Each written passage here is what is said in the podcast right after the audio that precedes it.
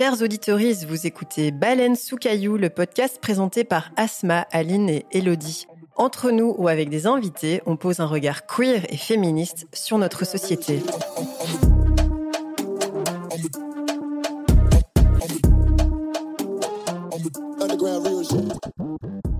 Quelqu'un m'a demandé juste hier après-midi si je me souvenais de toi. Il m'a montré toutes ses photos d'amis et puis bah, j'en ai vu trop de toi. Les clichés d'un week-end en Angleterre, quelques diapos d'un de nos anniversaires. Enfin, juste de quoi tout remuer avec une envie folle de te retrouver. Et puis te chercher. Partout. Un peu n'importe où. Et puis j'ai repris ce matin mon job à Witherpill et puis j'ai tout oublié. C'est drôle de voir comme les heures qui défilent peuvent à ce point tout changer. Après tout, je me fous de l'Angleterre et puis euh, j'aurai bien d'autres anniversaires. Je vis la vie que je voulais mener. À quoi bon tout changer pour te retrouver et puis te chercher partout? Un peu n'importe où. Je sais à quel point vous aimez quand je slame de la chanson française et cette fois-ci j'ai choisi un texte de William Scheller pour aborder un sujet qui parle particulièrement à nos petits cœurs brisés, c'est la rupture. Alors en amour, il n'y a aucune justice. Tomber amoureux ou amoureuse, se dire qu'on n'a jamais ressenti ça et voir son histoire se casser la gueule, juste comme ça. La terminer de manière brutale ou la regarder mourir lentement. Partir du jour au lendemain ou passer des mois dans l'indécision. Vous pouvez vous battre, longtemps, ou abandonner, très vite. Vous pouvez vous séparer parce que l'amour n'est plus là, parce que ce n'est pas le bon moment, pas le même niveau d'engagement. Vous pouvez même vous séparer avant même que ça ait vraiment commencé. Vous pouvez pleurer beaucoup, pas du tout.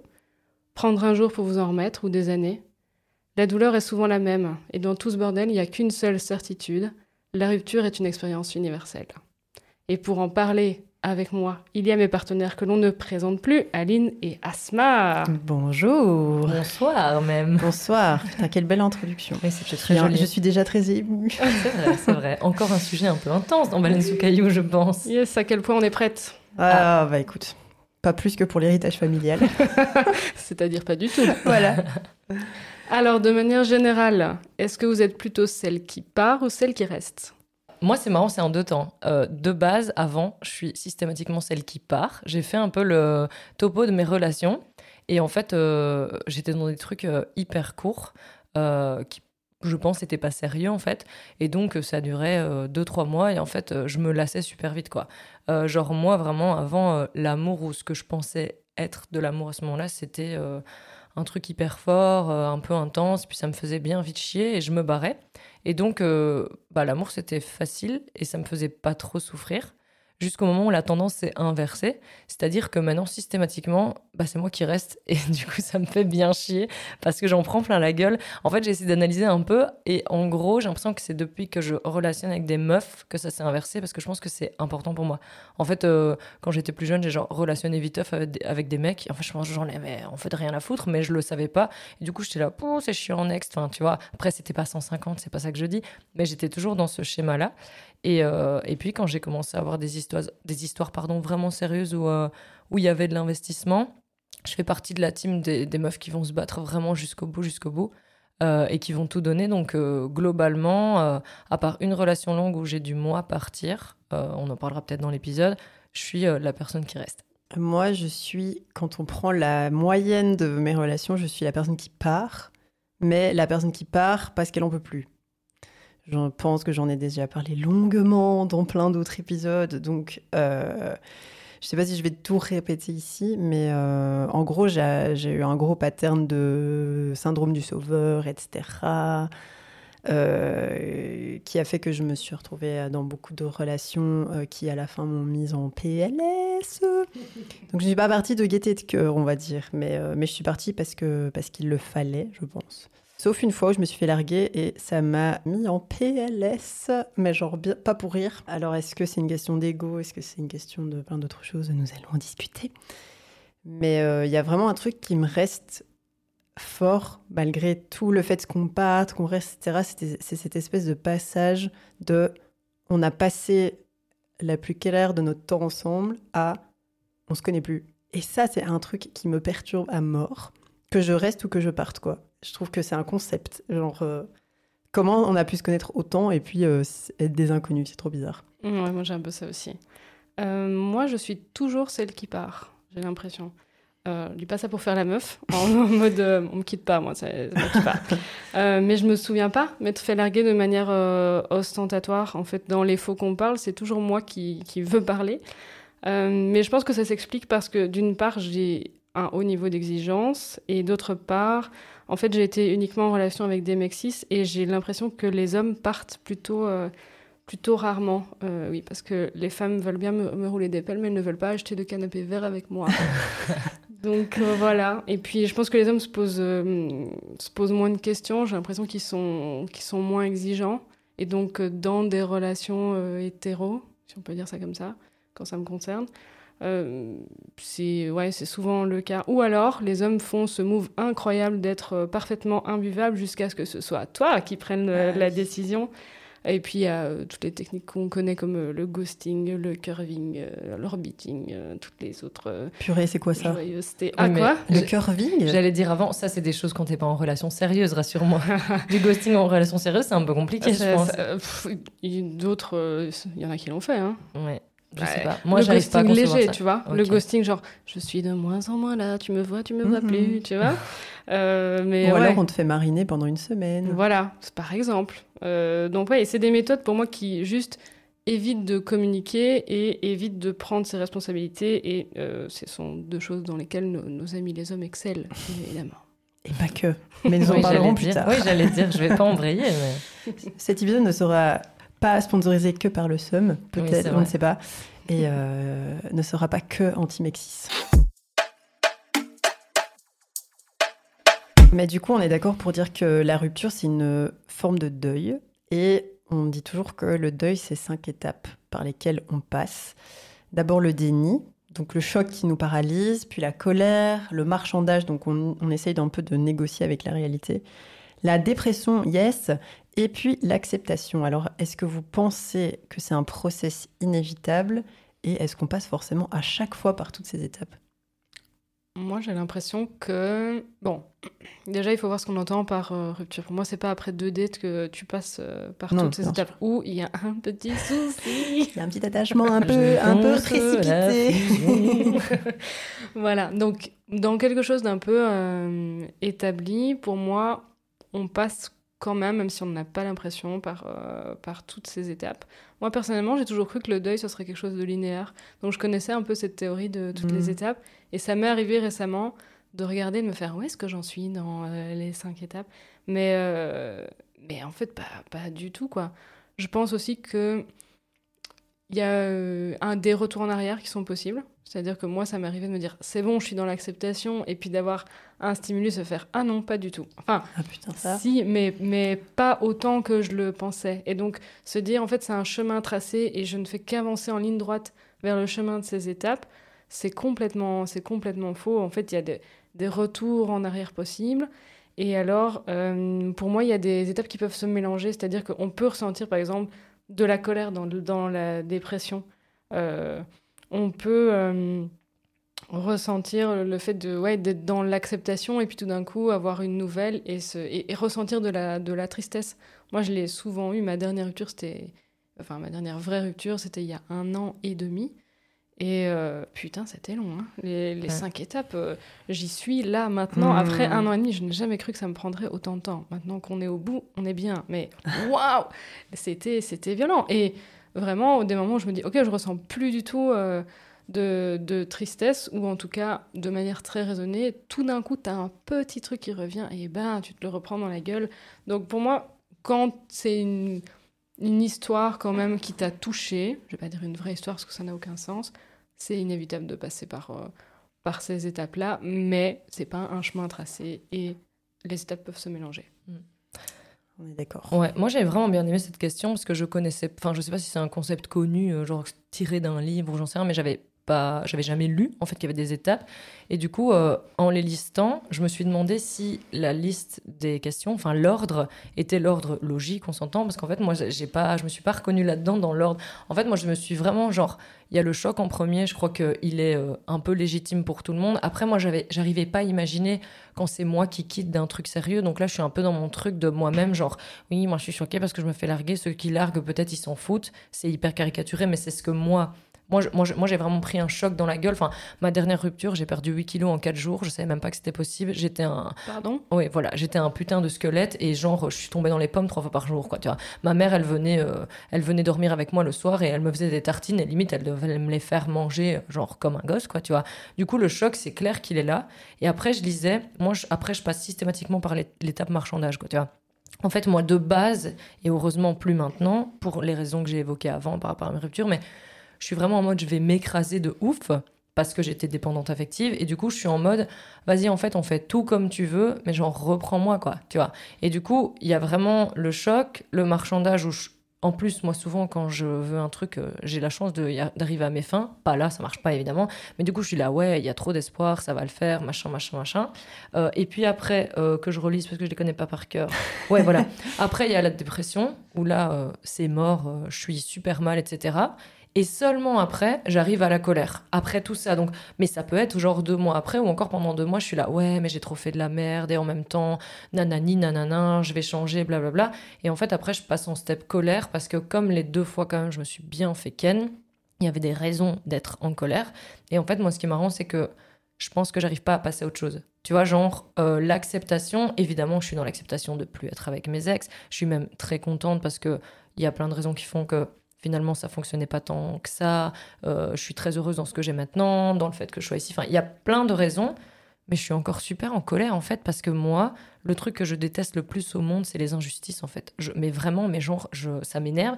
Et en fait, pour moi, c'est pas juste ce qui, s'est passé. On m'a pas traité euh, correctement. Et euh, après, il n'y a pas eu de discussion de au moins dire désolé, j'ai fait de la merde. En fait, je devais partir. Je l'ai peut-être pas fait de la bonne manière, mais je devais partir et c'est mieux comme ça. Il n'y a pas eu de excuse-moi. Au contraire, enfin moi j'ai été bloqué des réseaux, machin, enfin bon tout le tout truc que vous connaissez.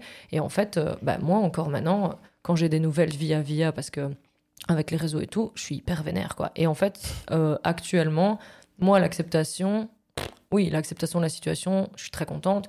Mais l'acceptation de ce qui s'est passé, de dire oh c'est pas grave, c'est un peu du passé, c'est mieux comme ça. De toute façon, je suis heureuse dans ce que j'ai. Hmm, non, Non, tu t'es pas sereine. Non, ça je suis super énervée en fait. Ah J'ai envie de. le- Moi, si je les vois dans la rue, je leur roule dessus avec un tracteur, tu vois. Mais Plutôt vraiment. deux fois qu'une. Mais tu vois, genre, euh, mais je suis encore en colère, mais de ce qu'on m'a fait et de la manière. En fait, ce que j'ai du mal aussi, c'est que moi, je suis vraiment partisane de. Il y a toujours deux versions à une histoire, tu vois. C'est pour ça que je vous dis, je vais pas chez mes ex là maintenant en racontant ma version de ma rupture, c'est ridicule. Mais donc, je suis sûre que j'ai plein de torts. Et elles aussi, elles ont plein de torts. Et en fait, moi, pour l'instant, je n'ai eu droit que à des gens qui ont dit.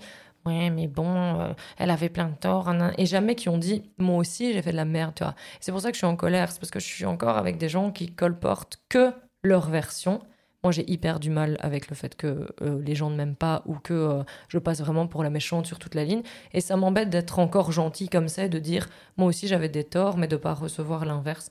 Et je pense que tant que j'aurais pas eu un truc de, ok, en fait, c'était foireux, on a fait de la merde toutes les deux, j'ai pas fait les choses de la bonne façon, mais bah, je serais toujours un peu fâchée, quoi. C'est normal, non? Tu vois, genre, euh, bah oui, j'en sais rien, oui, Bah, peut-être. dans toute, euh, dans toute histoire, de manière générale, mais dans toute rupture, c'est jamais noir ou blanc, quoi. Bah oui, je sais.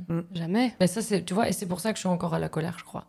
Bah oui. Et ça ne n'influence pas sur ma vie actuelle et mes relations. Je ne pense pas du tout à mon ex chaque jour que Dieu fait. C'est juste que quand j'ai une nouvelle ou quand il y a un truc qui pop, ça m'agace encore. Parce que je suis là, putain, t'as tellement fait de la merde et tu continues à dire que c'est moi qui fais de la merde, quoi. Mhm. C'est trop chiant, enfin. Moi, il y a un truc qui me qui fait que je peux rester dans ma colère, c'est plus le fait de ne pas avoir eu de discussion de closure. Bah oui. Genre, il y a, il y, a, il y, a une- il y a une relation où je n'ai particulièrement pas eu ça du tout. Euh, j'ai pas eu droit à, à une discussion, à un mot, à, un- à rien. Et euh, tu sais, quand tu parlais du fait que tu avais mis longtemps à te remettre de ta relation, et en plus, je trouve que ça ne dépend pas de la longueur de la relation, parce que c'est pas du tout ma plus longue relation. Mhm. Et j'ai mis un temps à m'en remettre, mais genre. C'était même pas m'en m'en remettre au niveau que ça m'a brisé le cœur, c'était m'en remettre dans le sens où j'avais l'impression qu'on m'avait roulé dessus sur mon ego 400 fois. Enfin, oui, je vais dire beaucoup le mot ego dans ces podcasts parce que je pense que c'est ça qui fait mal aussi dans une rupture, c'est quand. Bah, en fait, on, casse ton ego dans ce truc-là. Tu te sens comme une merde, quoi. Et j'ai dû faire un énorme travail sur moi pour me dire ok, si ça, ça se trouve, je n'aurai jamais cette discussion. Et en fait, je vais arrêter de me pourrir la vie en étant fâchée sur une personne qui ne me donnera jamais ce que j'ai envie d'avoir parce qu'elle s'en fout, tu vois. Et elle a le droit de s'en foutre. Et moi, j'ai le droit de faire la paix avec ça et de me dire, en fait, est-ce que j'ai vraiment besoin de ça pour m'en remettre ou est-ce que j'ai besoin de ça pour réparer mon ego, quoi Et euh, voilà. Et tu crois que t'en avais besoin pour l'ego?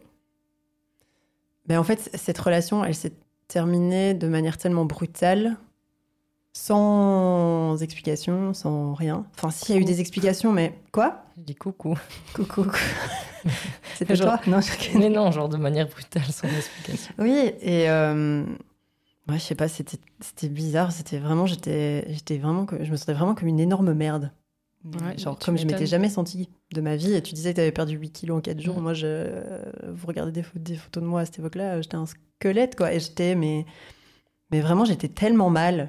C'était horrible. Moi, ça me parle beaucoup quand tu dis l'ego parce que c'est sûr que c'est clair que ça Bah oui. joue parce que personne, de toute façon, a envie de se faire euh, larguer ou même Mm. personne n'a envie qu'on lui dise c'est tort. Enfin, c'est dur, tu vois. Mais moi, je trouve qu'il y a un truc quand même plus profond que l'ego parce que pour moi, l'ego ne te fait pas perdre 8 kilos, quoi. Tu vois ce que je veux dire? Donc, a- ça vient encore Non. plus loin Oui, que oui, l'ego, quoi. Il y a vraiment une, une sous-couche comme ça de. En fait, je pense que euh, c'est comme tu disais tantôt, tu vis des trucs avec une personne où c'est hyper euh, dans l'intimité, euh, c'est hyper euh, exclusif, pas dans le sens être exclusif, mais de passer tout son temps ensemble, de vivre des trucs. que, bah, en général, tu pars en vacances avec ta meuf, enfin, tu vois, des, des trucs un peu genre les moments forts de ta vie. Souvent, tu les partages aux côtés de cette personne, tu vois. Et puis, euh, le fait qu'elle te tège comme ça, euh, bah, c'est super dur, quoi. Il y a Ouais. vraiment un truc où tu te dis, mais what the fuck? Et c'est pas question de dire, euh, je pensais rester toute ma vie avec toi, parce que tu peux être quand même un peu euh, euh, lucide que c'est compliqué Mm. de passer sa vie entière avec quelqu'un.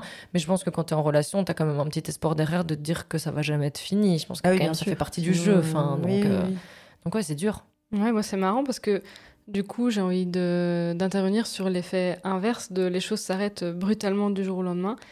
Moi la dernière rupture dont j'ai parlé, ça a mis des mois. Enfin, on s'est quitté en octobre 2021 22 Non, 2021. 21, je suis du coup, ouais. de 2021 et on a encore, enfin on a longtemps eu des discussions de closure en fait. On en a eu bah, le jour où ça s'est fini et puis un mois après et puis on a encore une discussion sur toi et moi euh, ici, en septembre quoi. Et Mm. euh, ça c'est pas bon non plus en fait. Enfin c'est pour moi il y a vraiment l'idée de il faut être hyper clair et il faut cette discussion et euh, de manière honnête et dire tout ce qu'il y a à dire parce que ça permet à tout le monde de au moins d'entendre. Mais je trouve que c'est le minimum à offrir Ah à quelqu'un. En fait, moi, quand je suis partie, enfin, quand j'ai j'ai arrêté mes relations, je me suis dit, mais je vais quand même. Enfin, je veux pas faire la- le bon prince, euh, mais je trouve que c'est. Déjà que tu te casses, tu vois, genre, je veux dire. Oui. Et il y a des raisons. Euh, je dis pas que c'était euh, c'était pas justifié ou quoi, mais juste, ça te coûte quoi de. Ça peut te mettre un mois, deux mois, parce que t'as pas envie directement de d'être reconfronté à ça, t'as pas envie de devoir t'expliquer, machin, mais juste à un moment, si tu peux faire en sorte que la personne en face vive un peu plus en paix, fais-le. Enfin, ça te coûte quoi, tu vois, genre, De euh, ouf. c'est pas... Mais du coup, Et sois, dans, sois honnête, sois ferme si ça doit l'être, mais juste fais-le, quoi. mais dans ces discussions, du coup, il faut que les choses soient dites jusqu'au bout. Et Oui. moi, je pense que c'est pour ça que ça a tiré en longueur parce que dans les discussions qu'on a eues, ça tournait beaucoup euh, en, enfin, en, en rond, même s'il y avait des choses euh, nouvelles à apporter. Mais j'ai jamais eu en face de moi quelqu'un qui me disait, mais en fait, je ne t'aime plus. Je ne t'aime plus. Je ne, je ne veux plus être Mhm. avec toi. C'était toujours des, un, un louvoiement, euh, Ouais. un peu sur le côté, etc. Et ce qui, ce qui a fait aussi que c'était très long, c'est que je me suis dit, mais enfin, en fait, euh, il m'aime, il m'aime toujours, puisqu'il me dit pas, il me dit pas le contraire. Et il est là, et Et forcément, tu vas croire ça. Bah oui, oui. parce que tu vas. Tu veux pas croire le Bah oui, contraire, Bah évidemment. non. évidemment. bien sûr. Donc euh, voilà, une bonne discussion, voire deux ou trois si vraiment Mhm. nécessaire, mais euh, un truc clair et pas qui tire euh, sur des mois et des mois. Quoi.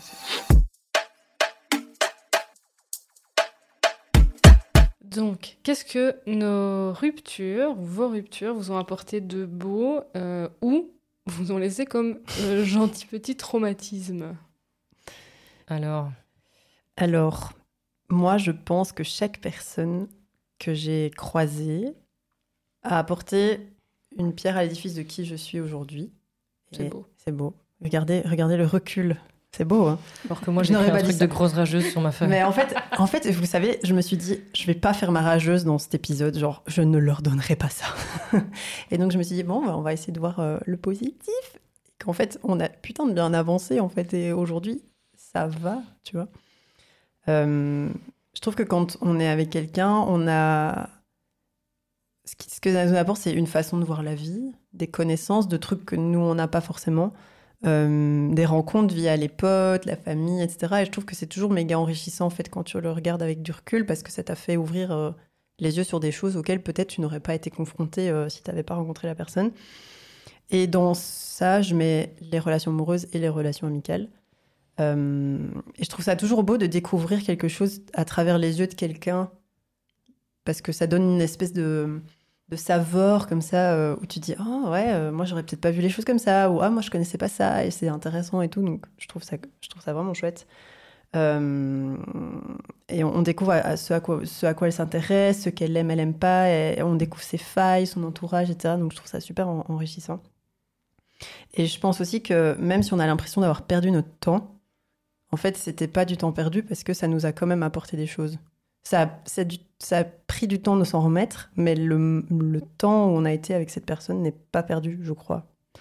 Euh, sauf si parfois je me dis, bon, on aurait peut-être pu s'arrêter avant, mais euh, l'espoir fait vivre et comme tu dis, euh, on va pas être dans une relation pour se dire, bah non, on va pas se battre et à la moindre petite faille. ouais, on va, on va s'en aller, quoi. Sinon, les traumatismes, alors voici mon parchemin. alors, bah, comme je disais, moi aujourd'hui, je me sens, je me sens assez sereine parce que j'ai beaucoup bossé. Ça a été long, ça a été douloureux. J'ai dû aller très très deep dans. En fait, ça m'a permis de travailler sur moi. Et je trouve que c'est aussi un truc que je peux retirer en fait de, de ces relations, c'est que j'ai été chercher des, des trucs que peut-être que je n'aurais jamais conscientisé en fait par rapport à moi. Euh, et même pendant ma thérapie, j'ai refait des choix un peu douteux. Donc, euh, c'est pas parce qu'on est en thérapie que euh, tout va bien se passer et que tu vas plus jamais faire euh, peut-être un truc que tu n'aurais pas dû ou te mettre avec une personne qui va te faire que du bien et que tu vas pas retomber dans tes patterns. Elodie applaudit silencieusement. Et enfin, il faut, il faut aussi dire que c'est des mécanismes qui sont tellement ancrés que c'est pas simple de s'en défaire. Parce qu'il y a, y a, beaucoup d'inconscient dans ce qu'on fait, dans, dans, nos choix, et que c'est le fait d'aller chercher au fin fond de soi pourquoi on le fait que je trouve que ça fait avancer, que ça, ça rend serein au bout d'un moment. C'est pas un truc euh, qui arrive tout de suite. Les traumatismes, c'est plutôt par rapport à moi-même, où évidemment, systématiquement, je vais me poser la question est-ce que je vais me faire rouler dessus? Si cette euh, relation elle continue, est-ce que je vais en sortir euh, complètement lessivée comme j'ai pu l'être avant? Et donc, je vais vraiment me poser la question de savoir si j'ai pas remis mes, mes petites lunettes roses qui vont faire en sorte que je ne vois je ne veux pas voir ce qu'il y a en face de moi, the elephant in the room, et que j'aime la personne pour ce qu'elle est et pas pour ce qu'elle représente à mes yeux. Je vous ai dit que j'ai beaucoup travaillé sur moi. Et euh, de savoir si je mets mon espoir et mon énergie dans quelque chose qui sera de toute façon en vain, mais comme j'ai déjà mis toute cette énergie, je vais continuer à la mettre et jusqu'à ce qu'à la fin je sois là, allez, bye, je vais dans mon cercueil, merci. Euh, voilà. Et un truc, un autre truc sur lequel j'ai du blinder bosser, c'est me dire que j'en vaux la peine. Et ça, putain, j'ai dû l'écrire sur un post-it dans ma chambre quand j'étais en DEP euh, en 2020, là. Et j'ai dû écrire un post-it dans ma chambre où il était écrit J'en vaux la peine. Et tous les jours, je devais le lire pour que ça rentre dans ma tête parce que j'étais là, ben en fait, j'en vaux pas la peine parce que de toute façon, ça se finit toujours. Et euh, soit c'est moi qui m'en vais parce que la personne n'a pas voulu changer pour moi, soit euh, ben, elle est partie parce que ben, j'en vaux pas la peine et je vaux pas la peine d'être aimée, quoi je dois répondre après ça maintenant. Euh, non, mais je charriais tantôt en disant que j'avais eu des trucs de rageuse, mais c'est pas vrai, comme j'ai essayé d'avoir un peu de sagesse. Du coup, je commence par les traumas, mais je l'ai déjà dit, donc comme j'expliquais, genre, moi, ça m'a laissé des problèmes de confiance en moi, confiance en les autres. Bah, on en a parlé dans l'épisode de l'héritage familial. Petite publicité, si vous n'avez pas vu, allez le voir. Et du coup, euh, bah, moi j'ai déjà un syndrome de l'abandon. Euh, bah, du coup, il a été très très très très très titillé euh, quand mes deux meufs, merci Asma, quand mes deux meufs se sont barrées du jour au lendemain. Donc ça, c'est clair que ça laisse des, des énormes traces. Mais du coup, je pense que on a déjà parlé de ça avant, donc je vais essayer d'avoir un peu un autre regard moi aussi, je suis un peu d'accord avec Asma que toutes tes relations construisent un peu la personne que tu maintenant. Moi, c'est assez marrant parce que euh, dans mes relations, j'étais à chaque fois dans des trucs où je voyais pas trop le problème. Tu vois, genre, je me disais pas, peut-être, euh, je sais pas moi, comme Asma, elle, elle, évoque un peu de ça commence à craindre, je vais me faire rouler dessus, mais je reste quand même. Enfin, moi, j'avais pas trop de questionnements, hors anxiété, mais ça, c'est encore un autre sujet, on en parlera dans un autre épisode. Mais dans vraiment euh, la relation, j'avais pas trop de, de questionnements, je sentais pas que c'était mauvais pour moi ou autre. Mais euh, après ces deux ruptures, j'ai dû faire un énorme travail sur moi-même de, bah aussi, comment ça se fait que même si c'était dur, c'est sûr, ça m'a laissé dans un état physique, comme je vous l'ai dit tout à l'heure, et mental, mais la physique, c'était pas mal. Comme ça, je me suis dit, bah, il y a un problème. Genre, plein de gens se font larguer tous les jours. Pourquoi moi, j'ai envie de me jeter par la fenêtre, quoi, tu vois? Et c'est pas euh, trois minutes que j'ai envie de me jeter par la fenêtre, c'est genre euh, pendant des mois. Donc, je me disais que c'était super bizarre. Et du coup, j'ai vraiment mis le doigt sur le fait que j'étais dans des dépendances affectives hyper prononcées, où finalement, quand j'étais en relation avant il y avait quasiment que ma meuf qui comptait. J'ai fait plein de merde, euh, même avec des potes, euh, où j'ai fait euh, des super mauvais choix parce que je pense que je vivais à travers le fait de rendre ma meuf heureuse.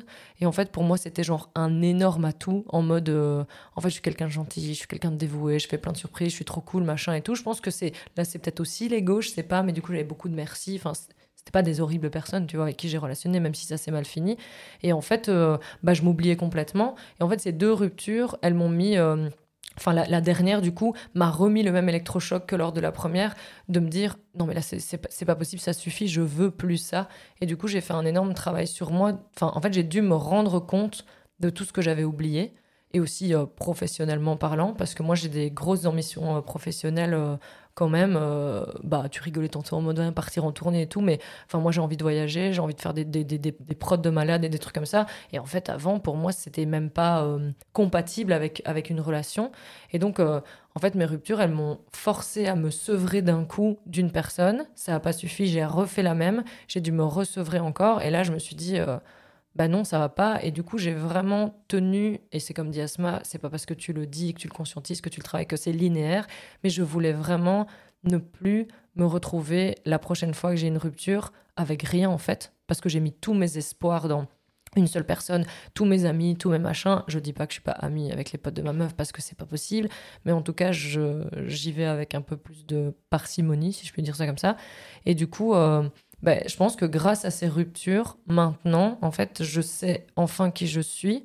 Parce qu'en fait, moi, 10 ans de la vie, c'est énorme. Enfin, rendez-vous bien compte que de 10 ans, je sais pas moi, c'est de mes, je sais pas moi, peut-être 20 ans à 28, enfin, j'en sais rien. C'est encore ta construction identitaire, en fait. Et du coup, tu te calques un peu, comme tu disais, Asma, t'apprends des choses de l'autre, machin et tout. Mais si tu vas dans l'extrême, tu fais juste une grosse fusion à la mm. con, quoi. Et tu ressors, t'as plus de meuf et toi, tu sais pas comment tu t'appelles.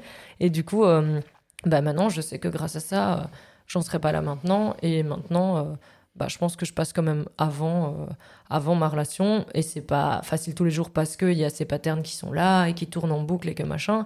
En fait, maintenant, je me poserai plus jamais la, question de si je dois partir euh, un mois quelque part, en fait, je vais y aller, quoi. Tu vois, si c'est un truc que je veux faire et voilà. Et, et du coup, il y a plein de trucs qui sont mis en place. Donc, je suis vraiment content de m'être fait larguer parce que sinon, je crois que je serais mariée avec des gosses en fait et en fait je, je veux pas du tout ça mais je ne savais pas que je le voulais pas donc c'est cool mais euh, ça a été super dur à traverser, quoi. C'est ouais, la traversée dans le désert euh, sans flotte, quoi. voilà. Been there, done that. Ouais. Mais euh, moi, je, pense qu'on ne perd jamais son temps. Je l'ai longtemps cru, vraiment. D'ailleurs, la, relation dont j'ai parlé de 6 ans, en disant, bon, ça aurait pu faire la moitié, c'était bien, ce qui est pas cool de, à dire. But it is true. Je crois que si on reste avec des personnes, il y a, toujours une raison moi, j'ai été dans une relation que je savais euh, pas bien pour moi. Enfin, ça ne m'apportait pas spécialement euh, quelque chose. Et euh, ce que ça m'a apporté, c'est de me dire que toutes les relations sont valables. Je savais que ça ne serait pas quelqu'un avec qui j'allais me sentir bien et heureuse et qui allait m'apporter ce dont j'avais besoin. Mais bah, en fait, j'étais OK. J'étais OK de me dire, bah, ça va, là, ça me fait du bien, en fait, de relationner avec quelqu'un vite fait. c'est cool. Et toutes les relations sont valables. Il faut peut-être juste pas signer un contrat euh, mm. tout seul ou, toute seule. Il faut être sûr de, de, ce que tu fais. Mais on perd jamais de temps. J'ai l'impression que tout nous apporte toujours euh, quelque chose. On le voit pas de suite, ça. Mais après, on se fait Ah ouais, c'est ça, exactement. Ah. Donc ouais, je vais faire comme à ce moment, je vais commencer par le positif parce que ce ne sera pas un épisode que ça. Exactement, je ne le veux pas. Euh, donc pour moi, le, le, positif le plus évident, c'est euh, la résilience. parce que j'ai vécu plusieurs ruptures assez compliquées, mais je m'en suis toujours relevée manifestement, et euh, plus que de m'en relever, j'y crois toujours. Et mes ruptures, elles m'ont permis d'accomplir aussi euh, plein de choses qui me tenaient à cœur. En tout cas, elles m'ont laissé l'espace pour ça, ou j'ai pris cet espace pour ça, c'est peut-être mieux. Je suis partie habiter en Angleterre. Après ma très grosse rupture, j'ai voyagé au Canada toute seule après ma rupture précédente. Je pars bientôt à New York dans un mois et demi. j'ai commencé à, à écrire. Enfin, j'ai commencé à écrire. J'écrivais, mais j'ai commencé à me dire tiens, peut-être que euh, tout ce que j'écris sur des feuilles volantes, ça vaut quelque chose et je peux en faire un truc. Et puis j'ai refait du podcast. podcast? Voilà. bah, j'ai refait du podcast, ouais, puisque mon podcast précédent c'était avec euh, un ex. Et euh, ben, maintenant c'est avec vous. C'est encore mieux. voilà, j'ai exploré mon orientation sexuelle aussi. Parce que après ces six années, je ne me disais pas, tiens, en fait, peut-être que si je regarde les meufs, ça veut dire un truc. En fait, ça me posait pas question plus que ça, mais de, rompre avec euh, la personne, ça m'a permis d'avoir euh, cette réponse. Mm. Déjà, j'aurais pu mourir sans savoir que oh j'étais une personne queer. C'est pas ça qu'on veut, voilà. Puis j'ai entamé une thérapie aussi. Euh, grâce en partie à Aline, mais surtout suite, à, suite à cette rupture, une vraie thérapie qui me fait du bien. Donc, bah ouais, la résilience quand même, c'est pas c'est pas n'importe quoi. Pour moi, la rupture, c'est toujours un moment de, renouveau et d'apprentissage. Et euh, mieux que ça, toutes mes ruptures me montrent ce que je veux réellement dans une relation, mm. je pense. Pour les traumas. Alors Alors, euh, tout comme euh, Aline. tout le monde sera surpris. Ouais, voilà. Moi, j'ai évidemment une petite peur de l'abandon qui s'accompagne euh, de dépendance affective. Donc, je vous laisse imaginer un peu le choc que ça fait quand, à chaque fois, les personnes avec qui je pense faire ma vie euh, ben, n'y sont plus, tout d'un coup. Euh, et en plus, moi, j'ai plutôt l'habitude de vivre des grandes histoires de, plusieurs années. Je ne suis pas quelqu'un qui reste six mois, ça fait toujours au moins un, un, an et demi, quoi minimum. Donc euh, oui, la chute est, je vais utiliser beaucoup ce mot, euh, ce serait mon mot-clé, violente. Voilà. Mais euh, j'y crois toujours, même si en 2023, je vous avoue, ça, commence à être complicado d'y croire, mais c'est pas grave. Mais voilà, mis à part la, violence de devoir faire son deuil et, déménager, etc., etc., moi, je sais, je sais pas si je me sens traumatisée, vraiment, de, d'une rupture, en fait, moi, je pense que comme tout le monde, j'ai une meilleure idée de ce, que, de ce que je veux vivre, de ce qui me convient. Et ça, c'est vrai, j'ai un niveau d'exigence qui est à chaque fois un petit peu plus élevé. Alors, c'est bien, et en même temps, c'est pas bien, parce que du coup, les personnes qui trouvent euh, grâce à mes yeux, elles ne sont pas légion. Et comme je, n'aime pas les applis de rencontre, bah, ça fait que j'ai quand même passé euh, beaucoup de temps euh, célibataire et j'attends que quelqu'un me tombe dessus, euh, et littéralement. Mais bon, voilà, en soi, je pense qu'à la trentaine, on a tous nos bagages de relations passées. Et moi, j'aime bien penser que c'est un choix personnel de laisser une juste place à ces bagages c'est normal de parler du passé, mais on peut euh, travailler sur les expériences et pas qu'elles nous envahissent, en fait.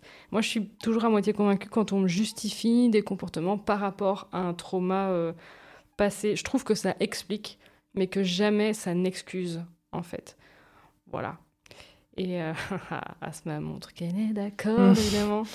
Donc, bah ouais, moi, pour moi, chaque rupture était pour le mieux et ma pousser vers de, nouvelles choses et de nouveaux accomplissements. Et maintenant que j'ai vraiment le recul pour euh, le voir sans aucune tristesse, sans aucun somme, en fait, dans les moments où je vais bien, je me dis waouh, j'ai trop hâte de voir la suite en fait. Mmh.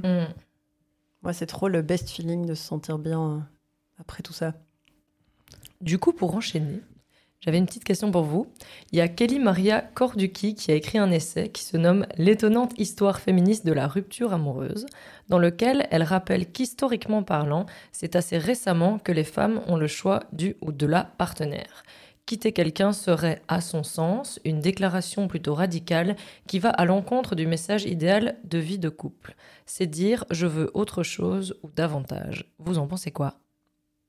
Moi, je suis, je suis assez 100% raccord. Euh, avec l'idée, parce que je pense qu'en tant que femme, on grandit avec euh, le couple comme idéal à atteindre. Et en fait, il suffit de voir comment les femmes célibataires sont encore traitées dans l'imaginaire euh, collectif, comment l'idée de se réaliser à travers le couple, le couple hétérosexuel évidemment, est encore beaucoup trop euh, présente. Je sais pas si vous avez écouté ce- cet épisode de Cœur sur la table qui s'appelait euh, Le plan cul et la vieille fille à chat. Je les ai Voilà. tous écoutés. Voilà. Pour moi, ça se rapporte un peu, euh, un peu à ça. Donc, une personne qui est dans une relation, et d'autant plus une relation qui rentre vraiment bien dans les codes de la société, c'est-à-dire hétéro, propriétaire, si en plus tes parents, bah là, c'est bon, c'est c'est le bingo, quoi. Et qui met terme en disant, bah, sorry, en fait, c'est pas pour moi. Moi, je je veux pas envie, juste euh, autre chose. Bah ouais, je trouve que c'est fucking euh, radical. Et ton entourage, il ne comprend pas quand Ouais. tu poses euh, ce genre de choix. Puisque moi, je l'ai vécu. Euh, le mot qu'on m'a le plus matraqué, c'est vraiment le mot courage. Genre, tu es, tu es une personne Mm. courageuse de Mm. lâcher, en fait, tout ça. Mais moi, je me suis demandé ce que ça disait de, de nos relations, en fait, de parler de courage dans ce genre de situation. Qu'en fait, une femme qui ose demander mieux ou autre chose, bah, c'est une femme qui sort de la, de la norme. Parce qu'on n'est pas censé vouloir plus, on n'est pas censé vouloir euh, mieux, on est juste censé dire merci quand euh, on nous donne le minimum. Donc, se choisir, prendre euh, son espace dans des relations qui nous conviennent à 100%, ouais, ça c'est radical. Et la lutte féministe, c'est une lutte pour, pour l'amour, mais pour l'amour juste, pour l'amour égalitaire, c'est pour l'amour qu'on qu'on mérite tous, en fait. C'est une bataille dans laquelle euh, nos corps sont nos armes, et puis euh, il y a nos cœurs aussi. Et c'est Bell Hooks qui disait que choisir la politique féministe, c'était faire euh, le choix d'aimer. Donc, euh, bah ouais, moi je C'est suis. beau. euh, c'est beau, hein Ouais, C'est très beau, c'est vrai. C'est très beau. Voilà. Et euh, je sais pas si c'est fini. ouais vas-y. Ah oui. J'ai dit. Tu as dit. Euh, moi, je suis assez d'accord euh, sur le se choisir. Je trouve que c'est une, méca- c'est une mécanique où tu te mets en premier en tant qu'individu et tu te mets pas en premier en tant qu'individu dans un couple ou en ou juste te définir par ton couple. En fait, tu te dis et moi euh, dans tout ça, euh, Mm. je veux qui, je veux quoi. Je, je veux quitter, comment, euh, enfin voilà, qu'est-ce que moi aussi ça m'apporte le couple en fait. Juste, pas juste le fait d'être en couple. Et euh, ça, j'en avais déjà pas mal parlé, le fait de dire. D'avoir cette, percep- cette perception pardon, que entre deux re- relations, c'est comme si on était dans l'attente. d'une- En fait, Ouais. qu'on on vivait pas entre deux relations, en fait.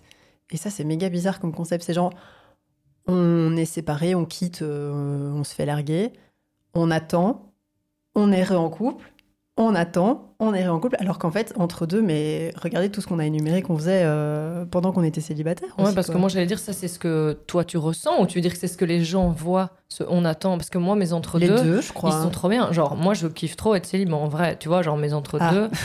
Ah. non, mais moi j'ai, je sais que. Bah non, mais moi je sais que j'ai, j'ai trop kiffé trop ma vie, tu vois. Mm. Bah t'es tout seul, tu dois juste t'occuper de toi, tu fais ce que tu veux, y a personne qui t'attend, ce qui t'embête. Enfin, genre moi c'est, c'est pas du tout un truc de. Oh, j'attendais que l'amour revienne. Euh, Enfin. Non, genre- Oui, mais tu te mets quand même sur des applications de rencontres, Ouais. donc t'es quand même dans la recherche Mais moi, je me mets pas relation. sur les, les applications de rencontre pour, euh, pour euh, relationner sérieusement avec des gens. C'est juste pour Ah. relationner. Pour Oui, mais en, en- quand t'es en soirée et tu tchatches, t'es Bah oui. pas en soirée en mode je m'en fous, tu vois, genre. Il y Ça en a, je dis pas que tu fais toutes tes soirées en mode je veux Ken ou je veux Pécho, mais t'es Ouais, quand même un peu pas. toujours dans ce truc où tu vas chercher la prochaine personne Non, en fait. non, pas la prochaine personne. Je vais pas la chercher des gens. Mais Oui, mais tu cherches des gens. bah oui, parce que c'est le moment de m'amuser justement. Oui, mais justement, donc je te, je te parle juste du fait d'être toi tout seul. Tu vois, genre, sans relationner. Ouais, je sais pas. Enfin, moi, j'aime pas trop rester seule de toute façon, que ce soit des potes ou autre chose. Donc, enfin, je sais pas. Moi, je, moi, je ressens pas ça comme ça, genre comme une attente ou un entre-deux, tu vois. C'est juste une, une autre période de ma vie. Et des fois, je suis nostalgique là-dessus. Des fois, je me dis, bah non, c'est cool aussi. Enfin, Hmm. ça dépend des périodes et, des- et de, de comment je me sens au moment où je pense à cette période, tu vois. Oui, et puis t'as quand même aussi toujours cette question de alors, euh, t'as rencontré Oui. quelqu'un, euh, tu vois, que Oui, ça vienne de. Mais on le fait aussi, hein. euh, Ouais, je, ouais. je dis pas que nous sommes parfaites et que. Non, Ah, non. Mais la société, ce qu'elle te renvoie, c'est tu n'es personne si personne ne t'aime. C'est ça. en fait. Mm. Et euh, de se dire, et même en fait, tu l'intériorises tellement que quand tu vis des choses en tant que célibataire, tu, j'ai l'impression, non, pardon, moi, je ne les goûte pas toujours à 100% de me dire, ah, mais ce serait incroyable si j'avais quelqu'un avec qui le partager. Genre, ça, ce serait euh, au max, quoi. Alors que pas du tout. Ouais. Mais euh, ouais, moi, moi, j'aimerais bien. Enfin, j'aurais aimé tout de suite euh, avoir ce recul de me dire ok, je suis, je suis seule et je suis bien, mais je crois que c'est compliqué parce que quand tu es seule, ça veut dire que souvent tu viens de te séparer, tu dois avoir le temps de t'en remettre déjà. Donc là, t'es pas bien, tu as juste envie Ouais. de crever. Mm. Et donc, le moment où tu t'en es remis et que tu es à ton top, souvent c'est le moment où tu rencontres quelqu'un. et c'est reparti pour un tour. Mais c'est parce que c'est ce que t'émanes aussi, je pense. Bah oui, bien sûr. Euh, même inconsciemment. Bah, Et l'ouverture que t'as aussi. Vous avez jamais, enfin, je sais pas si vous, vous avez eu ça, mais moi, je me rends compte que je ne. En fait, je rencontre pas la nouvelle personne tant que je ne dégage pas ça. Tant qu'en fait, je me sens pas euh, super bien. Je veux dire, en un an et demi, je n'ai pas. al- Alors que souvent, je me disais, euh, ah, ça me ferait du bien d'avoir quelqu'un de nouveau, etc. Je voyais quelqu'un vite fait, mais. Et je n'ai pas re-rencontré quelqu'un avec qui faire vraiment quelque chose avant d'être. euh, ouais, d'être prête sans, Mm. sans le Ah. savoir, quoi. C'est comme si la vie, elle te disait, non, c'est Ouais, pas ouais. maintenant. Yeah. nope. On a beaucoup parlé de rupture amoureuse, mais moi j'aimerais bien qu'on fasse une petite sortie de route pour parler de la rupture amicale. Euh, Doit-on et peut-on également rompre en amitié? C'est un oui. C'est un Bah oui. oui. C'est un oui. Moi, je ne vois pas trop pourquoi nos amis et nos amies euh, ne bénéficieraient pas du même traitement que nos amoureux et nos amoureuses. En fait, moi, je trouve ça très sain de rompre euh, en amitié parce que quand tu as des potes et que ça se passe pas toujours bien, ce que tu fais, c'est que tu laisses les choses s'étioler d'elles-mêmes et tu ne donnes pas vraiment une explication si tu te sens pas euh, encore en phase avec euh, un ami, une amie, juste tu donnes moins de nouvelles, tu vois moins la personne, ou tu te dis ça ne vaut pas la peine que je verbalise. Je vais juste euh, mettre ça de côté, chose que tu ne ferais pas en fait pour un Mm. amoureux ou une amoureuse. Mais je pense vraiment que c'est une erreur. Et tout comme en amour, ça arrive que dans les relations amicales, il y ait des gens avec qui ça matche, ça matche plus du tout avec euh, nos valeurs, euh, nos envies. Et en fait, moi, j'ai l'impression de voir un peu ça tous les jours. Je trouve que ce qui est intéressant, c'est quand tu rencontres les potes de tes potes, ou quand tu rencontres les potes de ta nouvelle euh, relation, et toi, tu es complètement extérieur à ce truc-là, du coup, t'es pas dans l'émotionnel et tu peux observer les dynamiques. Tu peux observer comment les gens se parlent, comment les Mhm. gens interagissent. Et moi, ça m'arrive souvent de me dire pourquoi ils sont, pourquoi ils sont potes, euh, ces gens? Parfois, tu tombes dans des groupes où les, les... tu vois qu'il y a une cohésion et tu vois qu'il y a beaucoup d'amour et je trouve ça très touchant. Et parfois, tu vois des gens qui sont censés être amis et moi, je me dis, mais ouais, c'est super malsain en fait. Ou c'est pas du tout ok la manière dont ils se considèrent. Mais en fait, toi, quand t'es là-dedans, t'as pas le recul nécessaire. T'es pote avec la personne depuis 10 ans. Il y a une dynamique qui s'est créée parce que vous avez fait vos études ensemble ou, ou quoi, ou qu'est-ce. Et en fait, tout le monde rentre là-dedans et puis personne se pose la question. C'est un peu comme un couple longue durée, ça fait 10 ans et tu te fais, ça fait 10 ans, ça continue, quoi. Ouais. Ouais. Et euh, sauf que pour quelqu'un d'extérieur, bah, il y a parfois ce truc de se dire waouh. Enfin, moi, ça m'est vraiment arrivé de voir la pote d'une pote et de me dire vraiment, enfin, vraiment, c'est ta pote, quoi. Pour moi, ça n'a aucun sens. Mais bon, voilà. Moi, perso, ça m'est arrivé de rompre avec une amie de manière euh, hyper claire et euh, d'exprimer le fait que bah, on n'était juste plus du tout sur euh, la même longueur d'onde. Et c'est c'est pas facile et ça fait ça fait très mal. Ça fait même aussi mal pour moi qu'une rupture amoureuse. Mais en fait, je, préfère m'exprimer et dire les choses qui font pas du bien en disant ben voilà je t'ai aimé je t'ai aimé très fort et notre amitié était très chouette mais là juste en fait, je m'y retrouve plus du tout. Plutôt que de rester amis par obligation quoi. Et dire ah mais oui mais en fait euh, on se connaît depuis X etc et de jamais passer des bons moments avec la personne. Moi je déteste prendre de mon temps par obligation avec quelqu'un surtout un ami une amie et puis de me rentrer chez moi en disant bah pourquoi j'ai fait ça en fait? J'ai pas compris. Donc euh, ouais rompre c'est c'est bien. Bah, surtout à notre âge où euh, ça devient compliqué de trouver du temps pour tout et tout le monde. Alors euh, quand tu te dis euh, que tu as pris du temps pour par principe ou c'est pas que t'as pas envie de voir la personne, c'est juste tu te dis bah c'est une amitié entretenue parce que euh, ça fait longtemps. Enfin ouais comme tu dis c'est Puis tu sais très bien qui t'apporte quoi. Enfin, moi, j'ai Ouais. ça aussi dans mes potes. J'ai- J'aime toutes mes potes et tous mes potes, mais je sais de qui euh, je suis le plus proche, je sais qui je peux appeler quand ça va pas bien, je sais avec qui je peux juste prendre une heure pour boire un verre. Et comme tu dis, bah parfois j'ai pas une heure sur la semaine. Et donc, euh, on va me proposer un verre, je suis là, bah, sorry, en fait, euh, c'est pas, c'est pas possible, quoi. Ouais.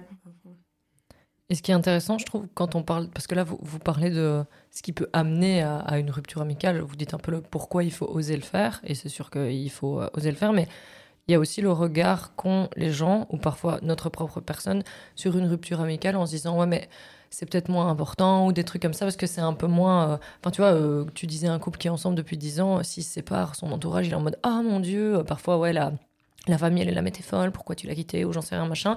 Et en fait, euh, moi, j'ai analysé un peu le truc et je me, suis rendu compte que les ruptures amicales, c'était euh, tout aussi douloureux, voire même pire, parce que je pense que à l'âge où on a, nous, on se protège un peu toutes dans nos relations amoureuses, c'est-à-dire qu'on sait qu'il y a une date de péremption. En tout cas, on l'anticipe, on se dit, ouais, c'est chaud quand même, forever, c'est compliqué. Je pense que quand t'as des potes, tu passes pas ton temps à te dire, ouais, de toute façon, c'est ma meilleure amie pour l'instant, mais c'est sûr, un jour, ce sera pas ma meilleure amie, tu vois. Et du coup, je trouve que tu t'y attends moins, et que donc, en fait, la rupture, Enfin, t'es zéro conditionné aux ruptures amicales. T'es un peu conditionné aux ruptures amoureuses quand même, tu vois. T'as pas envie que ça arrive, mais tu sais que ça arrive à plein de gens tous les jours. Et les ruptures amicales, t'es pas du tout conditionné. Donc quand cela, tu, tu te la tapes sur la gueule, t'as les mêmes symptômes physiques et émotionnels qu'une rupture amoureuse, sauf que tu t'y attendais zéro et que l'entourage est un peu moins clément. Je crois que l'entourage va être genre, ouais, mais de toute façon, ça allait plus, euh, il t'apportait pas ça, non, non, mais en mode, allez, next, euh, suivant. Euh, moi, je me suis fait larguer par mon mec, euh, toi, ton histoire avec ta pote, on s'en fout, tu vois.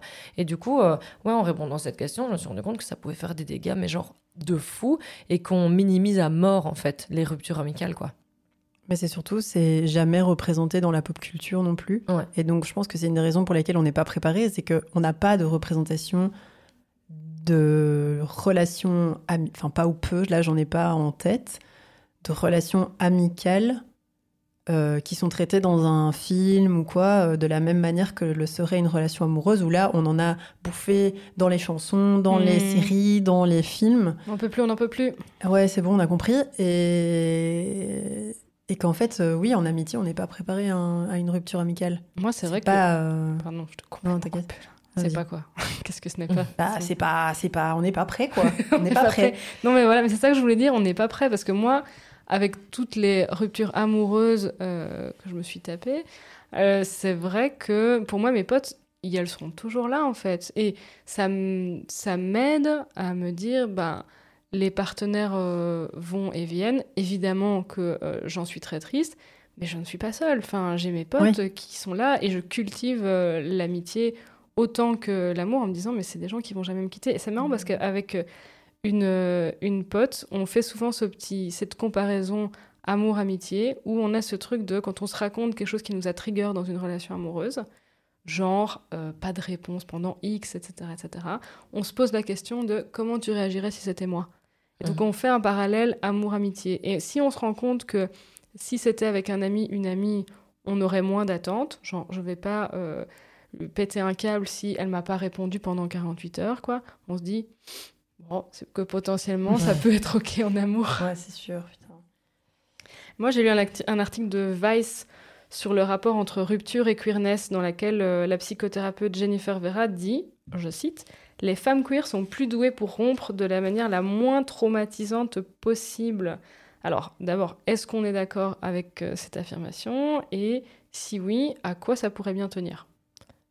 Euh, bah, perso, moi, je suis pas du tout d'accord. En fait, euh, je trouve que c'est hyper cliché de dire ça. Sais quoi, la première chose en lisant cette question, ça m'a fait penser à genre, euh, comme les meufs, elles réfléchissent plus et qu'elles euh, décortiquent, si c'est deux meufs, alors elles vont plus communiquer, parler, pas se faire de mal. En fait, euh, moi, si j'avais lu ça quand j'avais 20 ans, je t'aurais dit, ouais, c'est sûr, c'est mieux chez les personnes queer parce que machin.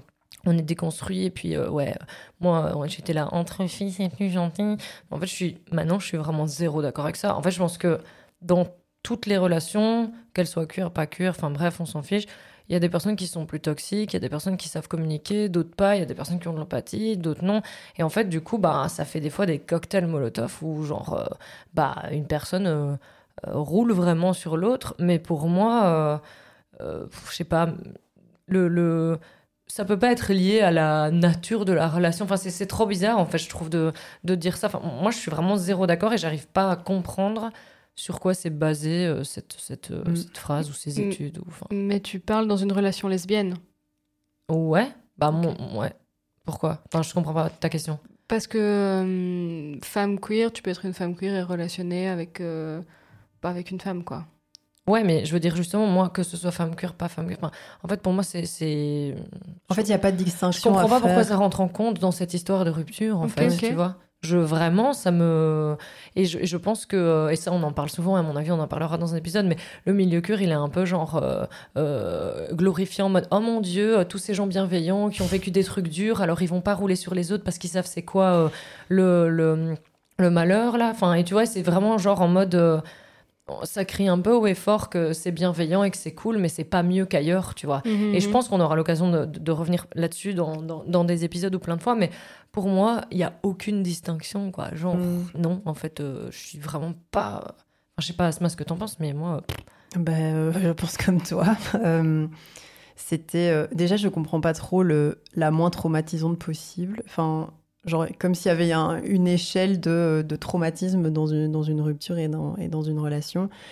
Et euh, enfin, moi, j'ai écrit en gras gros dans ma dans ma réponse. Je ne suis pas du tout d'accord avec cette phrase.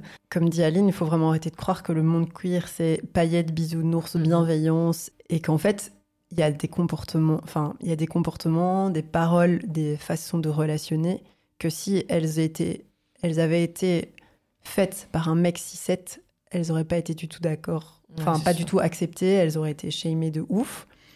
Mais c'est fait par des meufs. Enfin, je parle pour moi dans ce que moi j'ai vécu. Ça a été fait par des meufs, donc c'est moins grave ou c'est plus validé. Et moi, je suis pas du tout d'accord avec ça.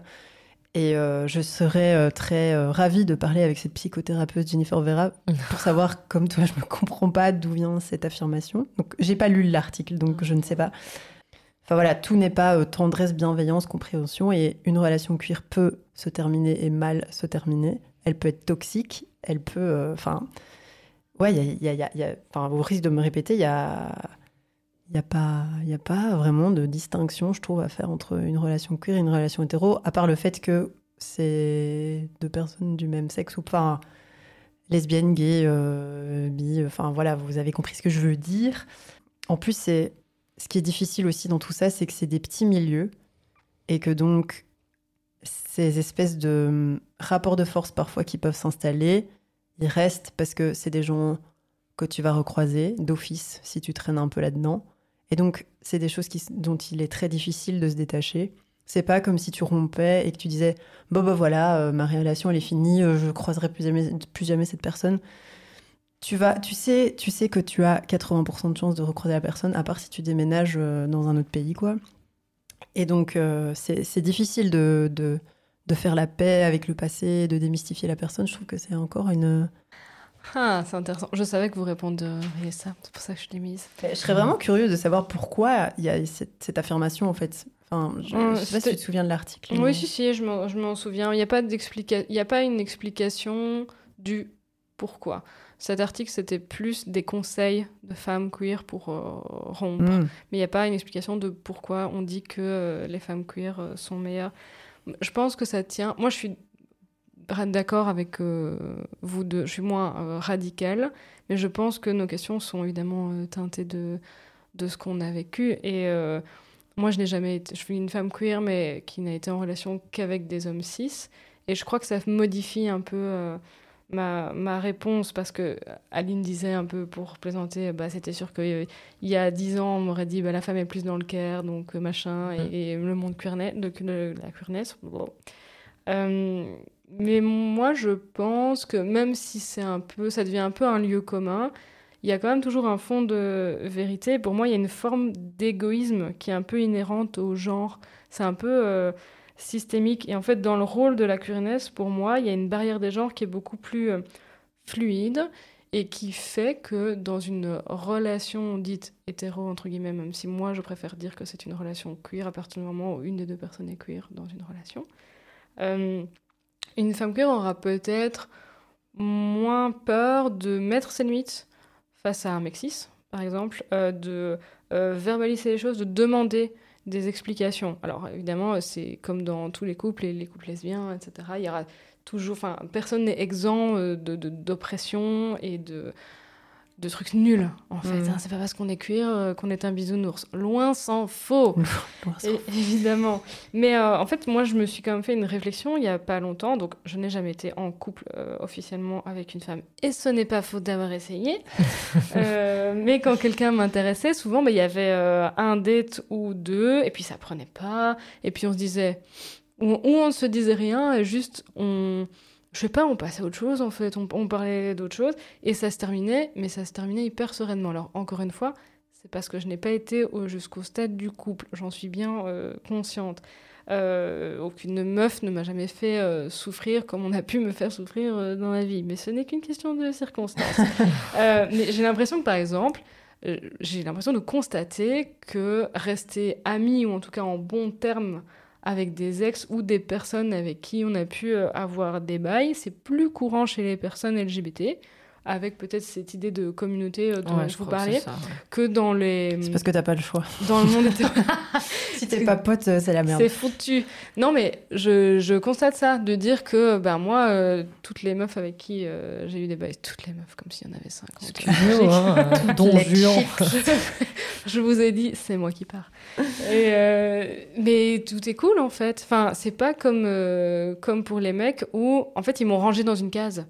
Ils m'ont déjà rangé dans une case du c'est bon, on a eu un bail donc c'est enfin elle a plus elle a plus d'intérêt ou en tout cas on va se croiser mais il va y avoir ce petit euh, on s'est vu tout nu en fait qui est un Oui. peu chiant et dans le monde LGBT j'ai l'impression qu'il y a beaucoup moins ça enfin moi On s'en les- fout parce parce qu'on est tout le temps à poil. Ça peut être la côte. Mais ouais, c'est ça, c'est que en fait, ça peut, ça peut être ok, à part dans des ruptures terribles, euh, comme on en a parlé là euh, un peu plus tôt euh, dans l'épisode. Potentiellement, on peut se croiser, se faire ça va, machin, et tout le monde se croise avec ses nouveaux partenaires, et ça roule quoi. Personne n'est trop euh, mal à l'aise. Mm. Bon, Dans, dans le monde queer? Ouais, Bah non, elle a quand même raison. merci Aline. Pour ça, je suis d'accord avec elle. Ah ouais, moi pas, mais. Mais parce que c'est petit, parce que le milieu est petit et qu'on n'a pas le choix. Je dis pas que c'est facile, mais ça se passe très. Allez, t'as déjà fait, je suis sûre, plein de fois une soirée avec une de tes ex qui est avec sa nouvelle meuf et c'est ok, tu vois. Euh, Ah oui, j'en ai fait, mais j'ai fait aussi des soirées où c'était pas ok. Oui, mais, mais, oui, mais, mais je pense que euh, je vais caricaturer, mais euh, chez les hétéros, entre guillemets, ça ne se passe même pas. Tu ne fais pas une soirée avec euh, ton ex et sa nouvelle meuf. J'invente, ça Oui. n'existe même pas, tu vois. Et je pense que ça, là, je peux rejoindre Hello. Ou c'est Ok. un sujet, ou c'est un sujet, tu vois, c'est un sujet de se dire bon, je te préviens, mais Voilà. il y aura mon ex et machin et nanana, et c'est d'office, euh, il va y avoir une petite, au moins, at least une discussion, si pas une discorde quoi. Ouais, je pense Et- que c'est juste. Enfin, je sais pas, j'ai déjà entendu Aline dire ah bah oui, c'est la meuf que j'ai vue, que j'ai date, que j'ai machin, et tout le monde est cool quoi. Je veux dire, euh, on y va à trois, euh, t'es là, Asma, enfin, et personne, ça- personne ne notifie même ça, genre tout le monde se dit juste bonjour et est content de se taper la bise, c'est tout. Dans le monde hétéro, ça n'existe pas, Ouais, je vous le dis. Ok. Bah, tu m'as appris quelque chose, écoute. Avec plaisir, vraiment. L'école de l'hétérosexualité avec. Non, non, non, non, non, non, là, on retire ça tout de suite, s'il vous plaît. App- Apprends-nous, Elodie. Euh, et du coup, euh, puisqu'on parle de genre euh, bien faire les choses, est-ce que vous avez des tips pour rompre correctement, pour bien se séparer? Alors pour moi, si on est la personne qui veut rompre, je pense que la première chose, c'est ne pas se mentir à soi-même. Parce que si on n'arrive pas à se regarder dans une glace, on ne peut pas être honnête avec, avec la personne qui est, qui est en face de nous. Il faut qu'on conscientise en fait le fait que ça n'aille pas. Euh, et surtout ne pas attendre d'avoir quelqu'un en vue ou quelqu'un où tu sens qu'il veut pas qu'il y a moyen qu'il se passe un truc comme ça, tu as un espèce de Ouais. truc sur lequel tu peux Classique. jumper directement derrière. Euh, ça, ça craint un peu, je trouve. Euh, assumer, et pas que dans les relations amoureuses, hein, assumer de manière générale. Dire les, dire les choses en face, pas par message ou par appel. Bon, Ça, c'est quand on a 15 ans quand même, non? Oh non. Pardon. Euh, et euh, ne pas fuir en, lai- en laissant l'autre faire le sale boulot à sa place. Donc ça, c'est pas cool. Bravo. Et on en a parlé tout à l'heure, euh, donner une chance d'avoir une discussion post-rupture pour parler sans être trop dans l'émotion. Donc c'est pour ça que je trouve que c'est bien d'avoir un petit laps de temps peut-être entre les deux, parce que forcément si tu fais ça le lendemain, euh, ne pas avoir d'émotion, c'est c'est impossible. Voilà. Enfin en gros, c'est c'est que c'est quand même un peu dur de ne donner une notice euh, pour ça, parce que ça dépend de tellement de choses. Ouais. Mais moi, c'est les trois gros trucs qui me sont venus à l'esprit, quoi. Trois? T'en as cité beaucoup. Enfin, oui. Mais En fait, j'avais, compté. j'avais, j'avais trois paragraphes dans ma Ah, c'est réponse. ça, c'est ça. Mais je vais essayer de ne pas redire ce que tu as dit, donc je vais essayer d'ajouter des choses. Euh, moi, je dirais de choisir un endroit safe pour euh, rompre, parce que je suis personnellement pas très fan euh, des endroits publics, par exemple un café, parce que je vais pas pouvoir exprimer mes, mes émotions, parce que pleurer dans un café, c'est l'enfer. C'est horrible. Donc non, ne faites pas ça. Enfin voilà, et en même temps faire ça chez soi, euh, c'est aussi un peu compliqué. Mais un endroit safe, c'est c'est pas mal. Tu l'as dit, mais je vais quand même le redire. Avoir le courage de donner les vraies raisons et arrêter avec la phrase c'est pas toi, c'est moi. Aïe, Euh, aïe, aïe. Non, non, non. C'est interdit en 2023. ça. Oui, voilà, c'est fini. Euh, mais il faut que la personne comprenne en fait. Il faut donner la chance à l'autre de comprendre pourquoi vous prenez euh, cette décision. La vérité, elle fait, elle fait mal, mais elle permet de se reconstruire plus vite. Et surtout, la personne en face, elle va se poser moins de questions si elle comprend pourquoi euh, vous partez. quoi. L'honnêteté, c'est vraiment toujours euh, le meilleur choix. Euh, pas laisser de porte ouverte. Voilà. Euh, moi, j'aime particulièrement aussi l'idée de donner des guidelines pour les semaines euh, qui vont suivre, c'est-à-dire se mettre un peu d'accord sur la communication qu'on souhaite. Ouais. Bon, ça, ça demande beaucoup de recul, hein, je vous avoue, mais, mais et c'est ok de pas le respecter, mais de se dire bon, bah voilà, si tu, si dire par exemple, si tu veux m'appeler, tu peux, ou ne m'appelle pas s'il te plaît pendant deux semaines, et puis après on peut parler genre en attendant que les choses euh, se calment. Pas de ghosting. Euh, ne faites pas ça chez vous, merci.